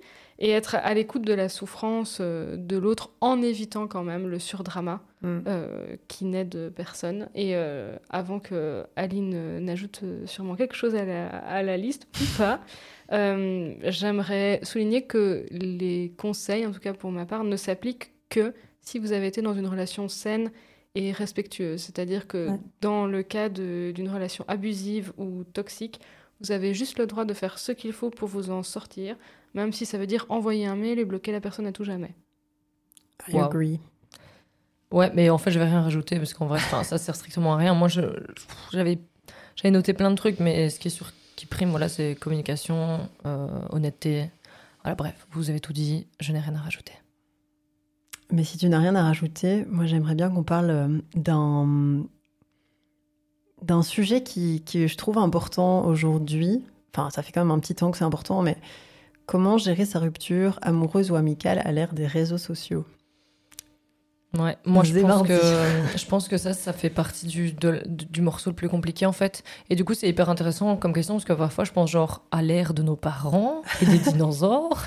Et je me dis, quand il n'y avait pas les réseaux, euh, quand même il devait y avoir des. Enfin, ça devait être plus facile parce que bah, c'est sûr que c'est super dur parce que hum, on en parlera après. euh, euh, des petits conseils de quoi faire quand on vient de se faire larguer et pour sa bonne santé mentale. Mais c'est sûr que tout le monde est bien conscient qu'il faut une coupure. Et en fait, avec les réseaux, c'est méga dur parce que je pense que même quand tu arrives à avoir le courage de bloquer la personne, il y a toujours bien quelqu'un qui va repartager, venir te dire, par méchanceté, mais, mais du coup, c'est- si toi tu te le prends dans la gueule, venir te dire, ah, t'as vu une telle, elle a fait ça, un tel, machin, tchic-tchac. Et en fait, euh, ben, je ne sais pas répondre à cette question quand tu te demandes comment le gérer parce que j'ai l'impression que ça devrait être rajouté dans les cinq étapes qu'on a citées, euh, qui ont dû être faites avant l'ère des réseaux sociaux, Ah, j'avoue. des réseaux sociaux, de se dire surmonter les réseaux sociaux parce que est-ce que c'est possible ou alors tu dois toi-même te retirer de tous les réseaux, mais il y a encore tes potes qui pourraient limite te téléphoner pour dire mon Dieu j'ai vu machin, elle s'est mis avec quelqu'un d'autre. Donc pour moi c'est un mystère en fait, euh, c'est c'est une équation impossible à résoudre, Mm. c'est un, un, un calvaire et j'ai pas de tips. Moi, j'ai l'impression que c'est un peu du cas par cas. Si c'est une rupture qui est saine et sereine, c'est possible de se garder sur les réseaux, même si je pense qu'il y a un moment donné, il faut mute. Euh, pour Oui, mais une- on pour parle une du début, transition. là, le lendemain de ta rupture, Ah ouais, tu non, fais comment C'est ça, que je veux- c'est ça que je veux te dire. Ouais, mais hmm, c'est parce que là, moi, je suis un petit peu. euh, je suis orientée par rapport à ma dernière euh, rupture, parce que moi, j'ai fini par tout bloquer, mais genre huit mois après, quoi. Mhm. Ça n'avait aucun sens. Ah waouh, ok. Mais c'est- c'était sur conseil de la thérapeute. Donc, remettons le contexte. Euh, moi, ma petite difficulté, c'est qu'en plus, c'est quelqu'un qui est dans les médias et donc il est présent partout. Donc euh, là, c'était sûr qu'il fallait se protéger un peu. Et comme on s'est quitté en bon, relativement bon terme, on est resté sur les réseaux l'un de l'autre. Je sais que lui m'a mute et moi je l'ai mute, mais quand tu souffres toi-même, tu sais, tu vas voir. Quoi. Bah oui, c'est ça. C'est sûr que tu Le vas mute, voir. moi, j'y crois pas. Non, non, ben non, non. Moi, j'y croyais, Ouais. mais faussement. C'était parce que Mhm. je ne voulais pas lâcher, en vrai. Et euh, bah, c'est sûr que j'allais voir et que tu interprètes tout et n'importe quoi. En plus, quand tu vois que l'autre vit sa best life et que toi, t'es es juste en Ouais, train ça, de horrible. crever, mon Dieu. C'est l'enfer sur Terre. Donc voilà, et j'ai, ouais, sur conseil de la thérapeute qui m'a dit, mais en fait, à quoi ça, à quoi ça vous sert de voir une vision euh, déformée Mm. de ce que l'autre vit. J'étais là, bah non, à rien. Et donc, j'ai fini par tout bloquer, mais ça m'a coûté, vraiment. Et aussi, ça m'a coûté pour le message que ça envoyait, parce que Mhm. on s'était quitté en bons termes. On continuait parfois à, à, à- à échanger et à se parler. Et puis, en fait, huit mois après, moi, je, je- je bloque tout. J'avais vu une, une théorie, enfin, une, une manière de voir les choses que j'aime beaucoup et qui pour moi est très vraie. C'est que dans toute euh, rupture, bah, ça, prend, ça prend du temps et ton cerveau doit faire des, de nouvelles connexions, en fait. Et euh, le cerveau revient toujours à ce qu'il connaît, même si c'est quelque chose qui fait souffrir. Et donc, dans les ruptures, il faut certainement pas donner à manger à ça. Mhm. Sauf que quand on se confronte à des images, même toutes les semaines, ou des potes qui donnent des nouvelles, etc., en fait, ça va réactiver quelque chose dans ton cerveau. Et en fait, c'est comme un, un réseau d'étoiles. En fait, le réseau est éteint, parce que toi, tu continues, tu fais ta rupture, tu penses que tu es passé à autre chose, et puis tout d'un coup, tu vois un truc, hop là, il y a une Mhm. étoile qui s'allume. Et donc, hop là, il y a une connexion qui se rallume aussi. Et c'est hyper compliqué, en fait, de faire euh, son deuil dans ce genre de, de situation. Donc, Ouais, moi, je dirais que à minima, faut muter. Et sinon, on bloque, hein, les amis. Ouais, c'est clair. Et dites euh, à, à- à vos potes, de, comme vous dites, euh, ne pas faire une, une newsletter euh, Ouais. mensuelle euh, de ce qui s'est passé parce qu'on est là. En fait, on s'en fout. Merci. Euh, et je trouve que, enfin, j'ai pas, pas répété tout ce que vous avez dit parce que je suis méga d'accord avec vous. Euh, et aussi rappeler que faire ça, c'est pas être fragile. C'est juste euh, la distance, c'est ce dont on a besoin pour se remettre d'une rupture parce que sinon, c'est pas, pas possible en fait. Enfin, tu peux pas être dans une rupture et, voir tous les, tous les jours ce que la personne fait. Enfin, je trouve que c'est déjà difficile. C'est un grand mot. C'est déjà parfois badant de voir les stories des gens que tu connais, que tu aimes bien, en disant Ah, ouais, c'est trop cool ce qu'ils font, alors que ta vie, elle est tout aussi cool. hein. mais il y a un peu ce truc de. Ça a l'air toujours mieux ailleurs, alors de se dire que c'est la personne qui vient de sortir de ta vie hier, par exemple, qui est en train de, soi-disant, vivre sa best life parce qu'on met bien ce qu'on veut en story Instagram, n'est-ce pas? Euh, C'est méga dur. Enfin, moi, je trouve ça horrible de rompre, que ce soit, en, je répète encore une fois, que ce soit en amitié ou en amour, c'est horrible. Et surtout, comme tu disais, Elodie, quand c'est quelqu'un qui est un peu connu et que du merde. coup, putain, mais tu as, le- tu as droit à sa face ou à des news de ce que cette personne fait, même sans le vouloir, en fait. Et c'est super dur de, de- de s'en détacher. Ne parlons pas des souvenirs que Instagram et Facebook nous offrent sans qu'on ait rien demandé. Je continue à en avoir, je n'arrive pas à l'enlever. C'est horrible, aidez-moi. Ah, j'en ai aussi, moi. Ah, putain. Et je voulais juste vous lire un, un truc que Claire Marin, qui a écrit euh, un super bouquin euh, dont Elodie, je crois, va vous parler en fin de Tout à fait. Euh, elle disait un truc très juste dans un article de Combini. Elle disait Avec les réseaux sociaux, les messages se démultiplient et on intensifie la communication. On s'habitue à une dose quotidienne, on prend l'habitude d'avoir 10 messages par jour et le jour où on n'a plus qu'un cœur sur Insta, on se sent abandonné. On sait comment les réseaux jouent sur, jouent, pardon, sur l'addiction. Tous les jours des petites doses d'attention de l'autre et sans ces signes, on ressent un manque. Plus de sonneries, plus de messages et on plonge dans un état quasi dépressif qui s'explique scientifiquement. L'effet est chimique.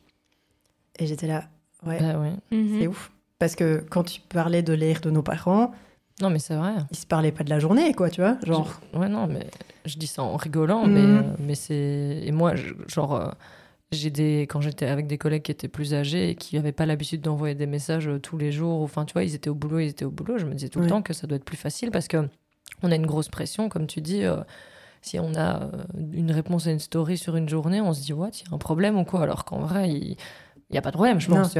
Mais du coup, quand tu as plus tout ça, bah, en fait, euh, non seulement tu es seul chez toi dans ton espèce de deuil et c'est hyper dur, bah alors en plus, ton téléphone, il sonne plus, quoi. Tu vois. ouais. C'est quand même dur. Et dans alors- la dépendance Ouais. affective, Ouais. c'est violent. Ah, Ouais, J'avoue, ça clair. doit alimenter une dépendance affective, ça, putain. Bah, Pas et pour quand rire. tu l'as plus, ouais. Enfin, Pour moi, c'est et je, je, le fais. Enfin, euh, moi aussi, je, voilà, je parle toute la journée. C'est pas, je, je lutte pas contre ce truc-là, mais euh, mais je sais que ce n'est pas bon pour moi. Et moi, je sais que quand je me fais larguer, je me double casse les dents, quoi. Tu vois, ça c'est clair. Hmm. Ce qui est aussi euh, assez intense, c'est le côté avoir rompu, mais être quand même un peu là. Tu vois, genre like in story. Bah, ça, c'est l'orbiting dont je parlais. Ça rend ouf, ça. Hein. Ou alors, tu sais que tu peux, par exemple, sur Messenger ou sur WhatsApp, tu peux voir, genre, à quelle heure la personne s'est connectée pour la dernière fois. Moi, c'est un truc que j'ai viré, quoi, genre, parce que je me souviens, il y a une période, je, je, je... Allez, je, je, checkais toutes les, mais vraiment toutes les heures, quoi. Mhm. Et je disais, mais c'est dingue, en fait, dans ta life. Et ça ne fait qu'alimenter ton mal-être, en plus. Aurions-nous des conseils avisés pour celles qui traversent une rupture? Euh, qu'est-ce qui vous fait vraiment du bien? Moi, je vais faire la rabat-joie, mais c'est rien, vous allez rattraper le coup après. en fait, moi, j'ai pas de conseil parce que j'ai constaté trop un truc. Il y a un seul truc et on le dira jamais assez. Et quand on te le dit, c'est chiant, mais c'est juste le temps en fait. Mmh. Parce que il y a plein de gens et moi la première, j'ai reçu ce genre de trucs qui disent mange bien, dors, fais du sport, vois tes amis, etc., etc. Mais ça, c'est dans les codes classiques. Mais on est tellement tous différents, différents que en fait chacun a des besoins. Euh, euh, enfin, moi, je, veux dire, enfin, pour moi, tu as une période où euh, il faut juste attendre, en fait. Et si toi, tu as envie d'attendre en pleurant toute la journée dans ton lycée, ok. Si tu as envie d'attendre en sortant tous les soirs que 5 heures et en te bourrant la gueule parce que comme ça, tu te souviens pas, c'est ok aussi. Et je pense que forcer les gens à sortir de leur lit ou à, ou à faire des trucs, voilà, du sport ou autre, ben, moi, je sais que j'ai besoin de ce temps-là. Alors, tu peux venir chez moi et t'asseoir sur mon lit et attendre, ça me fera super plaisir, mais ne me fais pas sortir si je ne veux pas sortir en fait. Et du coup, moi, mon seul conseil, c'est c'est super dur, on le sait. Euh, c'est une période qui est pas facile, elle n'est pas déterminée, on ne sait pas combien de temps ça va durer. Et en fait, pour moi, c'est juste le temps. Je vraiment, je je vois pas d'autres d'autres choses que ce conseil-là. Alors moi, j'étais hyper d'accord avec ça. Et puis j'ai lu quelque chose qui m'a fait un peu réfléchir. Euh, parce que je me suis beaucoup dit aussi, euh, il faut du temps, il faut que je prenne le temps, etc. Et euh, j'ai lu quelque chose qui disait, mais en fait, le temps ne t'aide que si tu veux qu'il t'aide. Il y a des gens qui restent dans une rupture pendant des années, ou dans un deuil, par mhm. exemple. Et donc, bah, bien sûr que le, le, temps peut faire les choses, mais il faut que toi, évidemment dans le respect du raisonnable, hein, tu vois, c'est pas de dire on te tire de, son, de ton lit quand t'es pas, quand pas prête. Hein. Mais en fait, il faut que toi, à un moment donné, tu fasses aussi le switch de je veux m'en sortir. Quelqu'un, enfin, je veux dire, euh, on pourrait toutes être euh, toujours en train de regretter euh, notre ex en alimentant notre somme et notre tristesse en regardant des photos, en allant stocker, en essayant toujours d'être en contact. Il y a un moment donné, on a quand même eu dans notre tête ce switch de ok, euh, la personne ne veut plus être en relation avec moi, je vais faire mon deuil. Enfin voilà, ça me fait du mal, j'ai envie de crever, et puis un jour ça va aller mieux, mais je décide de passer à autre chose, quoi. Je mm. décide d'accompagner le temps. Et ça, je trouve que c'est quand même assez euh, important. Il suffit pas d'attendre dans son lit, quoi. Il faut, y a un moment donné, il faut, il faut activement se faire une nouvelle, encore une fois, une nouvelle connexion dans, dans le mm. cerveau pour accompagner ça. Euh, moi, du coup, puisque j'ai un doctorat euh, en rupture, euh, voici mes conseils, mais pas toujours évidents à, appliquer pour essayer que ça se passe de la manière la plus sereine possible. Pour moi, il faut accueillir les émotions négatives en les regardant bien en face. Et euh, surtout, il faut trouver un moyen de les exprimer pour pas qu'elles restent bloquées en vous, ce qui, moi, est ma petite spécialité. Mm. Donc, on pleure, on crie, on écrit. Donc, j'ai personnellement un texte qui s'appelle Ce que je n'aimais pas chez toi. Euh, on, s'épuise dans le sport. Bref, il faut, que ça sorte, quoi, toutes ces émotions. Faites du podcast. Euh, voilà. Parlez derrière un micro, faites un truc. Euh, on prend du temps pour soi. On réidentifie les objectifs de vie, les choses qu'on aime faire au quotidien, en dehors de l'autre personne, évidemment. On va pas chez Basic Fit pour pleurer sur le vélo elliptique. Hein. on, se, on repense à ce qui nous nourrit profondément. Euh, parce que c'est vraiment le bon moment pour remettre de l'ordre dans tout ça. Genre, euh, faites le voyage que, vous avez envie de faire, euh, faites le hobby auquel voilà, vous avez toujours pensé, mais vous vous êtes pas lancé. It is the time. Et une fois qu'on a bien pris le temps pour soi dont parlait Aline, c'est le moment de s'entourer. Donc c'est ok de vouloir pleurer seul dans son lit, mais il y a un moment donné, on veille quand même à accepter l'aide de ses amis et à sortir de sa grotte juste de temps en temps. Et a un moment donné, on va recommencer un petit peu euh, à sourire. Alors ça, le suivant est un conseil hyper perso que j'aurais tellement aimé pouvoir appliquer, mais que je n'ai pas eu la force euh, de faire, c'est que si on a le courage, pas comme moi, et euh, si on a l'envie, on s'enregistre. On prend des notes de comment on se sent quotidiennement, parce que pour moi, ça permet de faire deux choses. Ça permet de mettre des mots sur un ressenti, donc de faire de l'écriture automatique. Parfois, on se sent mal, et en fait, en tout cas moi, écrire personnellement, ça me permet de sortir le truc. Et D'autre part, ça permet de constater une évolution. C'est-à-dire que quand on va relire des trucs d'il y a six mois, on se dit Oh, ouais, j'étais à ce point. Maintenant, en fait, ça va mieux et ça aide un petit peu à avancer. Et alors, dernier conseil très très perso, et Asma m'y a fait penser quand euh, elle a dit qu'elle avait mis un petit post-it. Et c'était quoi la phrase pour toi, Asma? J'en vaux la peine. Voilà, j'en vaux la peine. Moi, perso, je me suis trouvé des petits mantras, des petites vérités qui font du bien, ok, d'apprendre du recul sur les choses. Alors, petit florilège choisi de euh, la dernière rupture. J'avais noté sur des post-it tout comme Asma, euh, Trust the process, What is yours will find you, ce qui doit être sera. Et j'avais une amie qui m'avait dit, la rivière ne recule jamais, elle avance, même très lentement. Et je me suis répété ce genre de phrase, mais à l'infini, tous les jours, tout le temps. Et ça c'est très perso, mais je vous le dis quand même. Euh, quand je me suis sentie bien mieux et avant de rencontrer quelqu'un de nouveau, j'ai passé beaucoup de temps, j'ai passé quelques semaines à tous les jours me regarder dans le miroir et dire une phrase qui était quelque chose du style La personne que je cherche me trouvera. La personne que je cherche me trouvera. Et manifestement, ça fonctionne.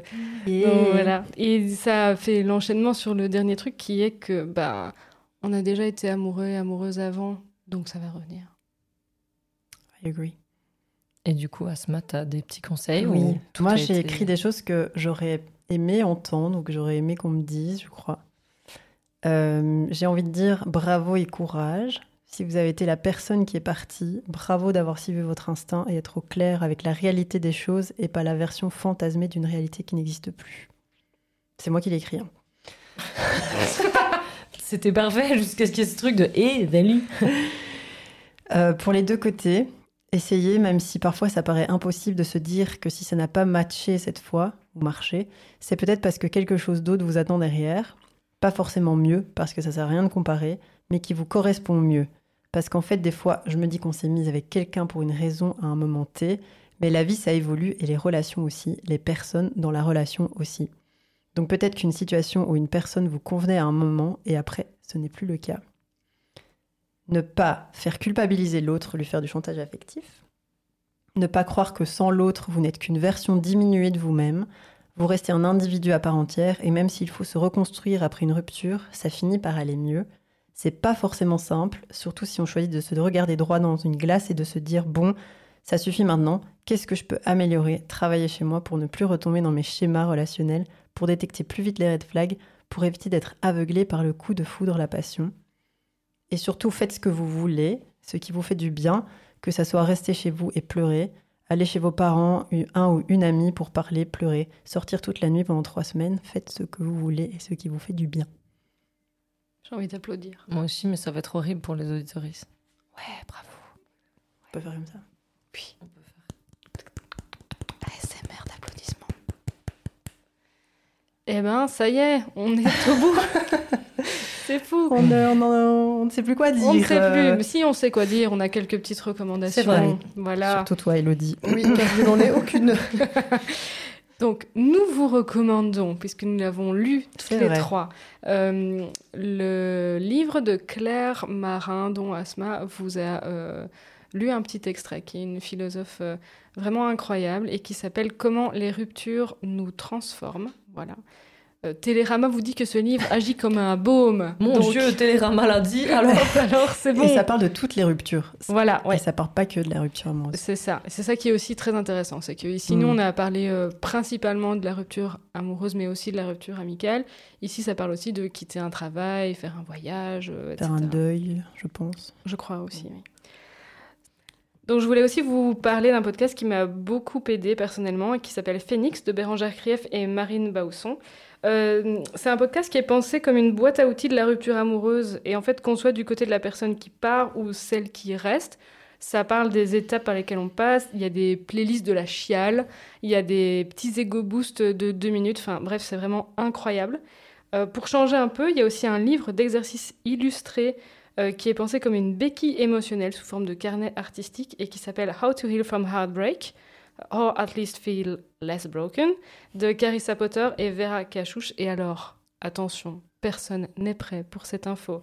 Mais nous avons fait une playlist baleine sous caillou spéciale rupture que vous retrouverez bientôt sur les réseaux. Merci pour votre écoute et puis ben n'hésitez pas si vous avez apprécié cet épisode à euh, nous faire des petites recos et à nous retrouver sur tous les réseaux parce que nous ne sommes pas vos ex, enfin je ne crois pas, et donc vous ne nous avez pas bloqués. Yes.